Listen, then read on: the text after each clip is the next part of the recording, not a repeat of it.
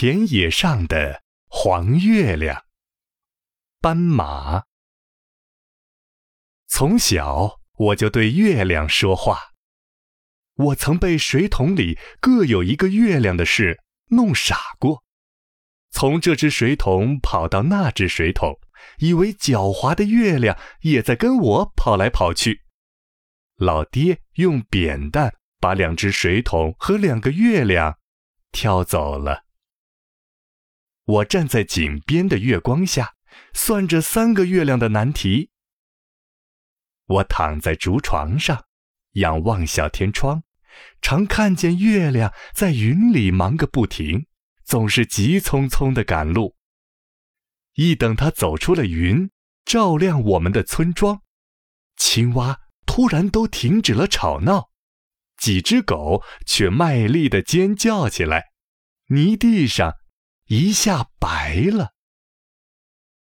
月亮，你是会看人的吧？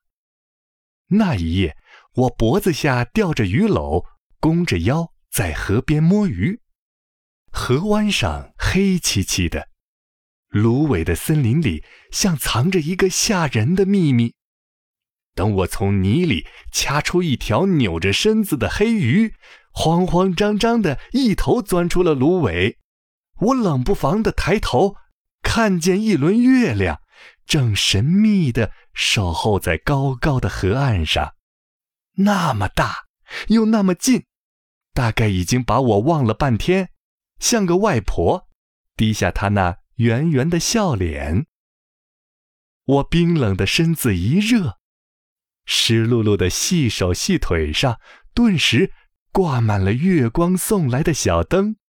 在水一样纯净的田野上，我拎着一条大鱼，走向天边这一个金黄的大盘子。